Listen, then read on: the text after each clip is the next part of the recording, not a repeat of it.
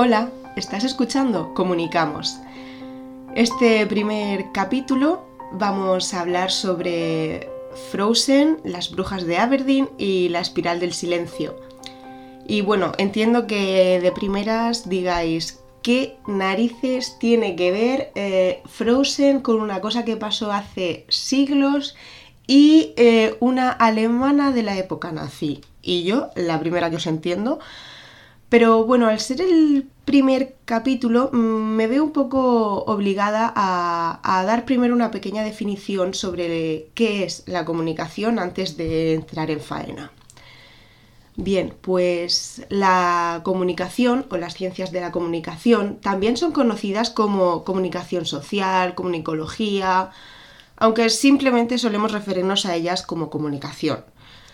Esta campo de estudio, analiza, estudia y discute los fenómenos relacionados con la información y el efecto que tienen en la sociedad. Como vemos es un campo que está muy arraigado a, conceptos de psicología, sociología, porque siempre es no es la información como un dato único lo que se estudia, sino qué efecto tiene en, un individuo o en la sociedad dependiendo de los estudios. También se encargan de observar y examinar los medios de difusión masivos, las industrias culturales, el consumo y el conjunto semiótico que estos constituyen. Pero bueno, mm, vamos ya con lo que nos compete, vamos a pasar de las... Tenía aquí preparado hablaros un poco de las escuelas teóricas de la comunicación, pero creo que va a ser mucho mejor que, bueno, conforme surja vayamos mencionándolas, ¿no? Vamos a centrarnos en la espiral del silencio, en primer lugar, y bueno, para esto es muy importante conocer quién era Noel Newman. Para mí, Noel Newman es sinónimo de opinión pública. Su teoría de la espiral del silencio explica mucho de los comportamientos de la comunicación en sociedad. Elizabeth Noel Newman es una politóloga alemana que nació en 1916. Llegó a ser conocida como la dama de las encuestas y la verdad es que esto es un nombre que se ha ganado hasta el día de hoy porque su teoría formulada a principios de los 60 sigue estando muy vigente sobre todo en el campo de la política.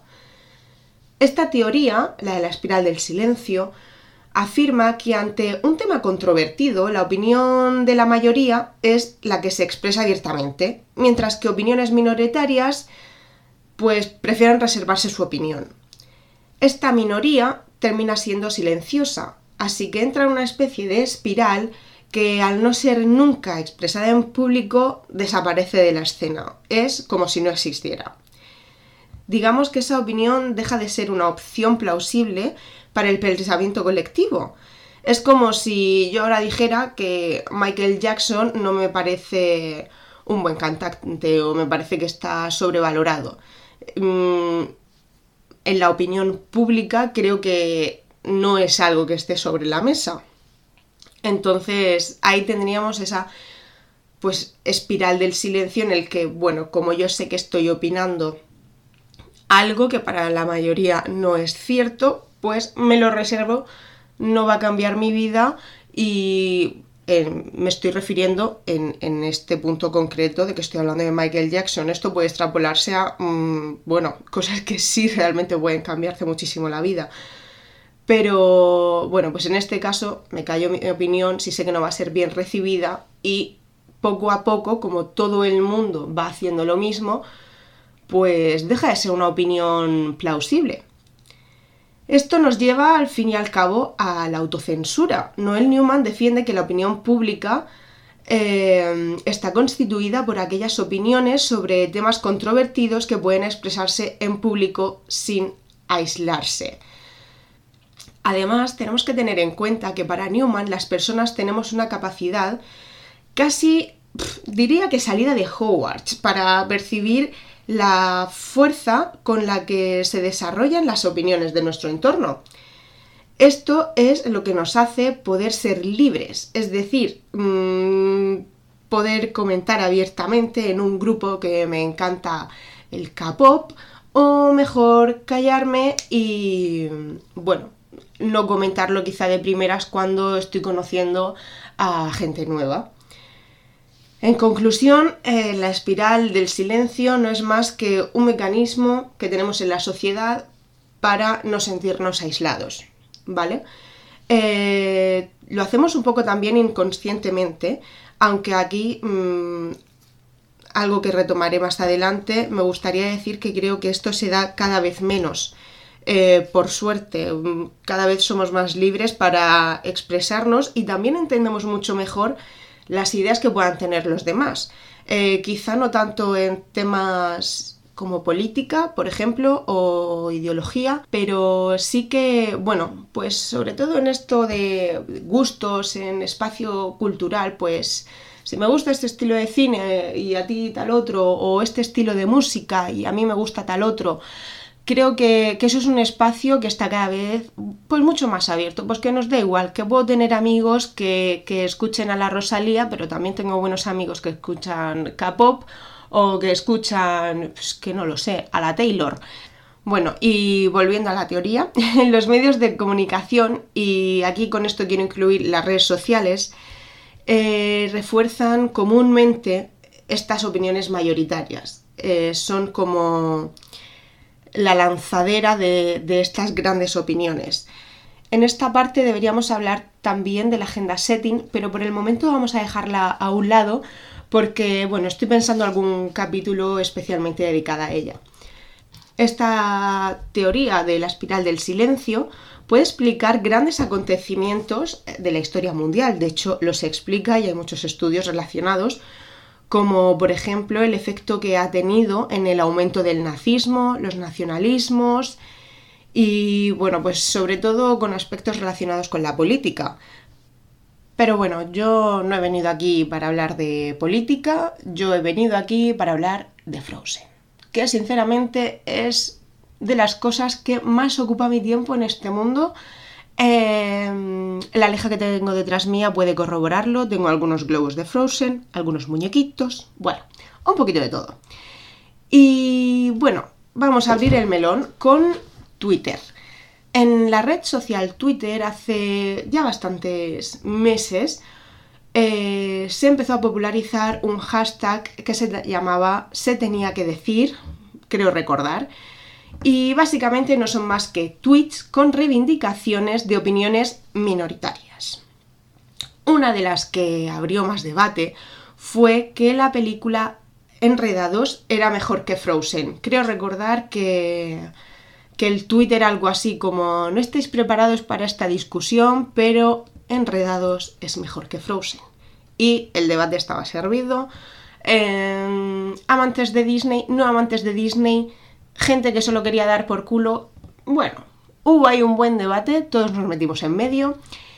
Este es simplemente uno de los debates que se han abierto con, con este hashtag y sobre todo con este objetivo y es, bueno, aquí no paréis de decir que esto es buenísimo, que qué maravilla, que no sé qué, pero es que a mí me parece que es una puta mierda y esta otra cosa es muchísimo mejor. Yo ahí quiero dejar también el gran debate de Colacao y Nesquí. Mm, mi corazón sufrió en ese debate viendo a la gente votar el colacao. No quiero abrir yo ahora el debate en comentarios, pero bueno. Y este es un simple ejemplo de tantos que podemos encontrar. Eh, hablo específicamente de la red social Twitter porque es mi favorita y donde paso todos mis tiempos muertos. Pero hay muchísimas más. Por otro lado, encontramos el debate de si la verdadera protagonista de Frozen es Elsa o es Anna. Desde que salió la película en 2013, parecía que era indiscutible que Elsa fuera la protagonista de, de esa película. Todas las niñas querían la muñeca de Elsa, el disfraz de Elsa, mm, no lo sé, la tiara de Elsa, todo lo que hubiera de Elsa, en lo cual me incluyo, Queríamos todo ese merchandising. Como locos, como locos. Queríamos ese merchandising. Y nos daba igual quién era Ana.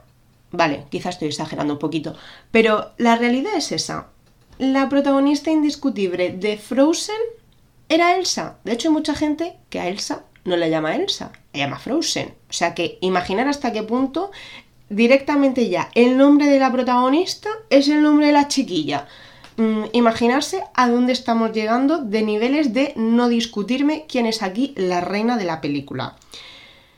Pero lo cierto es que todas estas opiniones, bueno, pues son tan reales como la premisa de que Frozen es la mejor película o es la protagonista. O sea, realmente no son más que opiniones simplemente mayoritarias, porque nadie de Disney ha salido a decir que Frozen fuera la protagonista. De hecho, mira, hasta yo acabo de decirle Frozen a Elsa, si es que mi cabeza a veces, bueno, fallitos.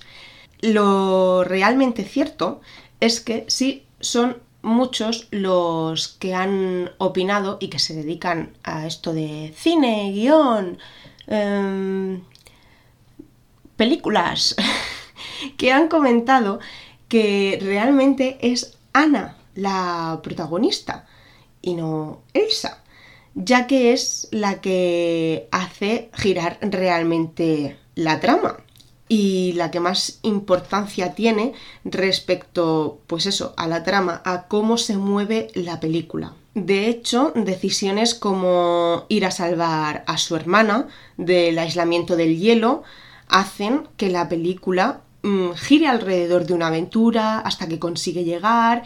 Si no, simplemente hubiéramos visto pues a Elsa en su castillito cantando, dando vueltas. Oye, que yo feliz y contenta, ¿eh? Pero mm, reconozcamos que quien mueve ahí la trama es Ana. Luego el ingenio para librarse de los lobos o incluso el punto en el que estuvo a punto de dar su vida por su hermana, movida por ese amor fraternal.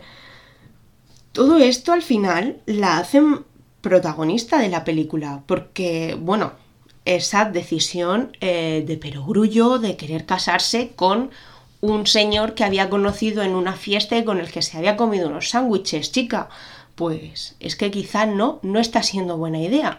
Pero si Ana no llega a tomar todas esas decisiones, buenas o malas, lo cierto es que la película no tendría trama.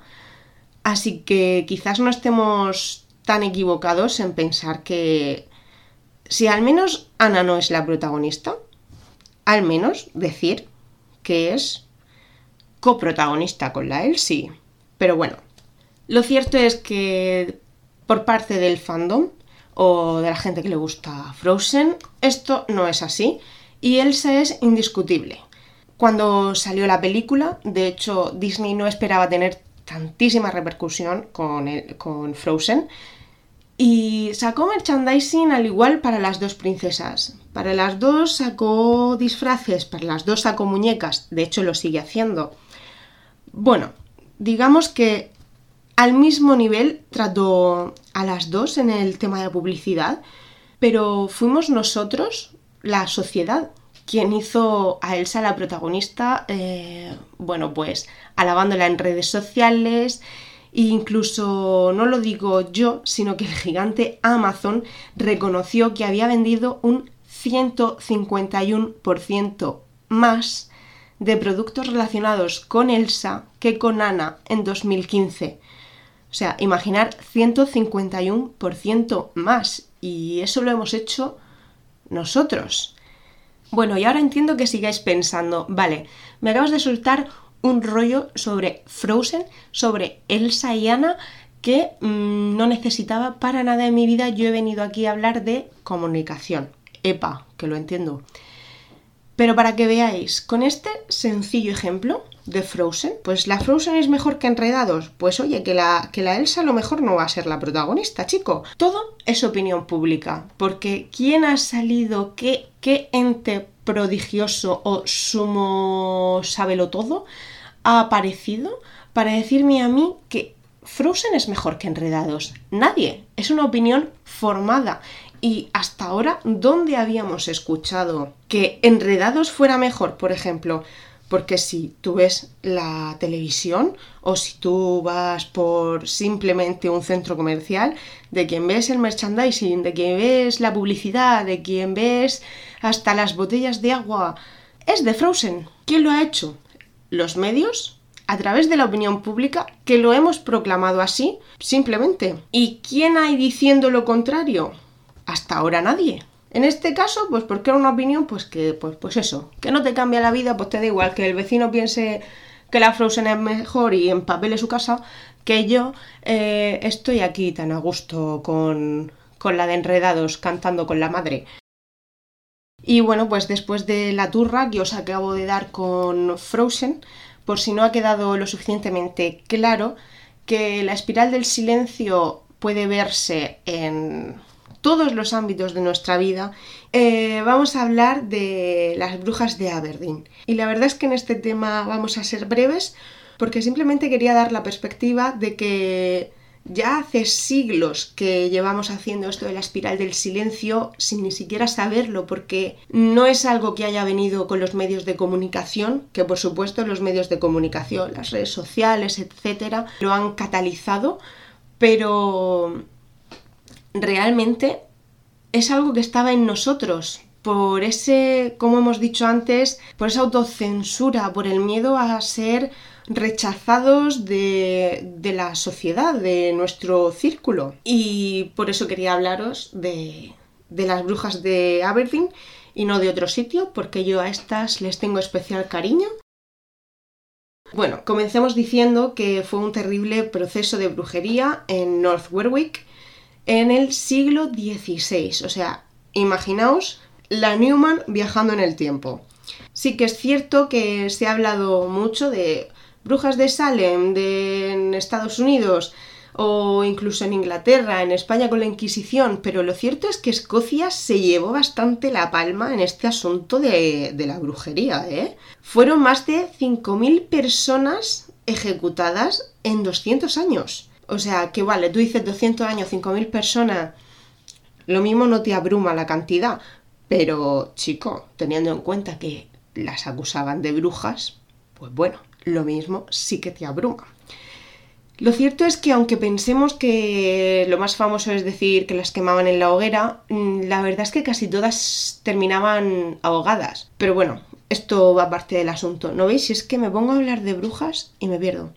Lo cierto es que todo este pensamiento brujil y ahora te acuso y ahora no te acuso, venía pues de ese universo en el que vivía la población de la época, que era mágico religioso, donde ángeles y demonios y vampiros y brujas convivían con los seres humanos. Entre el clérigo incluso, que supuestamente eran los más cultos de la época, bueno, supuestamente no, lo eran, eh, la creencia de que existía Satán y el influjo que podría tener en el ser humano y que, bueno, que podía llegar a alterar los comportamientos de las personas eran bastante comunes, por no decir comunes en su totalidad. Pero como yo lo veo, este proceso de brujería y por lo que he estado investigando y todo eso, dejo claro que no soy yo historiadora, que yo me dedico a la comunicación y todo lo que sé es porque, bueno, soy un poco friquilla de este tema y pues durante mucho tiempo pues me ha gustado que si investigar, que si ver algún que otro documentalillo, que no sé más, ¿eh? Aquí, por favor, ahora no comerme si digo algo que es erróneo me lo decís abajo, oye chica, que te has equivocado aquí, todo con educación y paciencia y encantada de saber mucho más. Y yo creo que todas estas acusaciones de que esta es bruja, mira la mamarracha que no va a misa nunca, que su huerto está verde, verde y el mío está pocho, pocho, vienen de alguna parte infundido por parte de la iglesia, del clero, básicamente porque son ellos los que empezaron a hacer estas acusaciones, incluso a alentar a la población de que denunciaran, eran ellos los que formaban parte de esos tribunales que decían sí, sí, sí, no, que en esos tribunales por supuesto también había gente que, que era del pueblo y que eran los que hacían de la acusación y tal, pero al final ellos eran los que incluso llegaban a imponer el castigo de pues si te ahogo, si te exorcizo o como coño se diga y yo qué sé, que si te quemo en una hoguera, ¿vale? Entonces, pongámonos ahora en el punto del siglo XX. El clero serían los medios de comunicación. Somos los que estamos incitando a esa idea de existe el demonio, existe eh, la brujería, que te está metiendo en la cabeza todo el rato esa idea de que eso es así, de que si no vas a ser castigado y de que si no te comportas como se supone que tiene que comportarse, en este caso un buen cristiano por el siglo en el que estamos, te pueden acusar de brujería, puedes terminar ahogado o yendo a la hoguera. Mm, al final tú mismo te autocensuras. Quiero volver todo el rato, no sé si lo estoy haciendo muy bien, a la idea de la espiral del silencio. Por supuesto, yo no voy a ser bruja, o sea, yo no lo soy. Pero a lo mejor no me gusta ir a la iglesia, pero me autocensuro. Y no digo que no me gusta ir a la iglesia, o no digo que...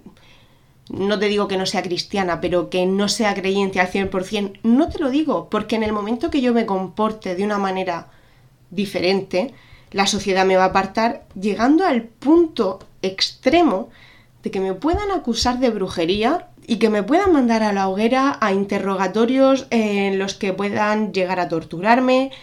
Así que volvemos a la idea, me autocensuro y sigo al resto, sigo a la idea mayoritaria y mi idea, que es minoritaria, queda a un lado.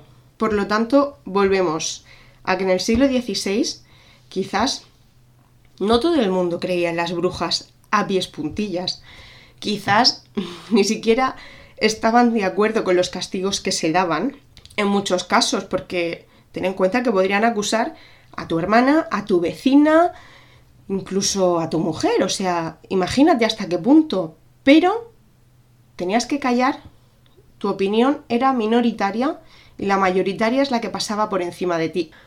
Este es un ejemplo que he querido coger para que veamos hasta qué punto una teoría como la de la espiral del silencio puede llegar a influir en nuestra vida, ¿vale? Que en este punto no, había medios de comunicación y lo estamos llevando, como digo, un poco al extremo, un poco a decir, bueno, es que como se me ocurra decir o como se me ocurra no ir a la misa del gallo de hoy, eh, me voy a salir, bueno, en la escoba no, voy a salir quemar un palo, ¿vale? Pero bueno, espero que el concepto que quería transmitir haya quedado claro y volver a la idea de que me parece que con las redes sociales, aunque son bastante opresoras en algunos aspectos, nos están dando bastante libertad eh, a la hora de la expresión. No me voy a meter ahora en lo de la libertad de expresión y que si todo puede decirse o no, pero sí que es verdad que, bueno, por lo menos tenemos un espacio libre donde, de alguna manera, pues eso, que si tú eres súper fan de la Taylor, te puedes meter ahí a hablar de la Taylor, todo lo que tú quieras, sin esperar a que te juzguen más o te juzguen menos, puedes relacionarte con gente que piensa lo mismo que tú y que de alguna manera te hace compañía y nada, simplemente que espero que os haya gustado mucho el capítulo de hoy. Eh, no sé si se habrá entendido muy bien lo que quería decir con todo esto de Frozen, las brujas de Aberdeen. Es algo a lo que yo le había estado dando vueltas un poco desde la universidad, sobre todo a lo del tema de las brujas. Lo de Frozen vino después. Pero sí que me parecen buenos ejemplos y distintos para no estar siempre hablando del tema de la política en esta teoría de la espiral del silencio. Y bueno, pues eso, que mi objetivo era contar que desde la más mínima tontería, como es lo de Frozen, hasta algo tan importante como que tu vida pueda depender de ello, porque aquí también podemos hablar del movimiento LGTBI, por ejemplo, te puede costar la vida o tener grandes repercusiones, me estoy poniendo ya aquí very dramatic, pues eso, una opinión, simplemente, que si no está aceptada, pues, pues, taca, que te dan ahí. Bueno, me despido que si no vuelvo a enrollarme y no paro nunca y nos vemos en el siguiente capítulo que va a ser muy interesante, solo diré que esta vez está relacionado con la música. ¡Avianto!